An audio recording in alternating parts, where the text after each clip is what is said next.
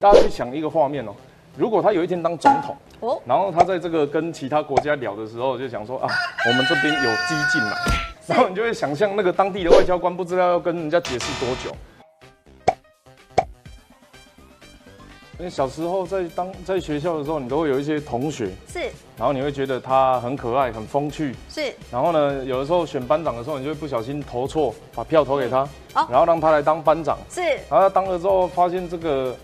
体育课也没有集合啊，老师来也没有起立立正坐下，他该做的事情没有做。那韩国瑜就是这种朋友啊，你就会觉得说，哎，要喝酒可以找他，哦哦，好，晚上要出去玩，问他最知道在哪里。啊，如果要风花雪月，或者是要这个有任何那种刺激的行程，都应该要问他。是，然后你就觉得，哎、这个人跟我们身边的这种好朋友一样。那让他当当上班长之后，发现哇，市政一塌糊涂，完全不知道在干嘛。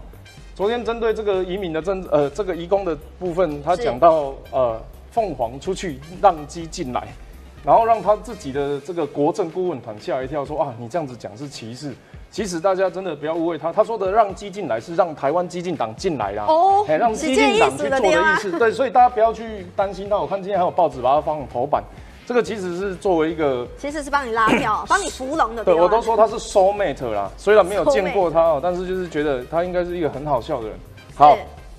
不过哈，他这个过程是这样，就是说你如果在这个各个政策上，你工作看起来很辛苦，不胜任，然后成绩单交不出来，然后在移民的这个移工的部分，哈，常常口误歧视，甚至是哎，大家去想一个画面哦，如果他有一天当总统。哦，然后他在这个跟其他国家聊的时候，就想说啊，我们这边有鸡进来，然后你就会想象那个当地的外交官不知道要跟人家解释多久。那这样子的总统，你们真的敢用吗？就是高雄过去，哈、已经跟你们讲说这个人不适合当班长，是，然后现在你要把他选去当这个年级代表，甚至是让他去当校长，所以他比较适合当康乐股长，是不是？我不知道他比较适合当风纪股长，最皮的那一个去当风纪。对，嗯，这个是惩罚性，我不知道。惩罚性一个机制的对啊？对啊，这代表中国国民党初选出来之后，哈，国民党的确面临到就是，哎、我们真的要跟这么荒谬的人在一起吗？不过我们知道，还是有一些包含地方派系，包含这个呃始终的韩国瑜支持者，还是在替他讲话。可是没有想到，话讲越多啊，票掉越多，支持率越低。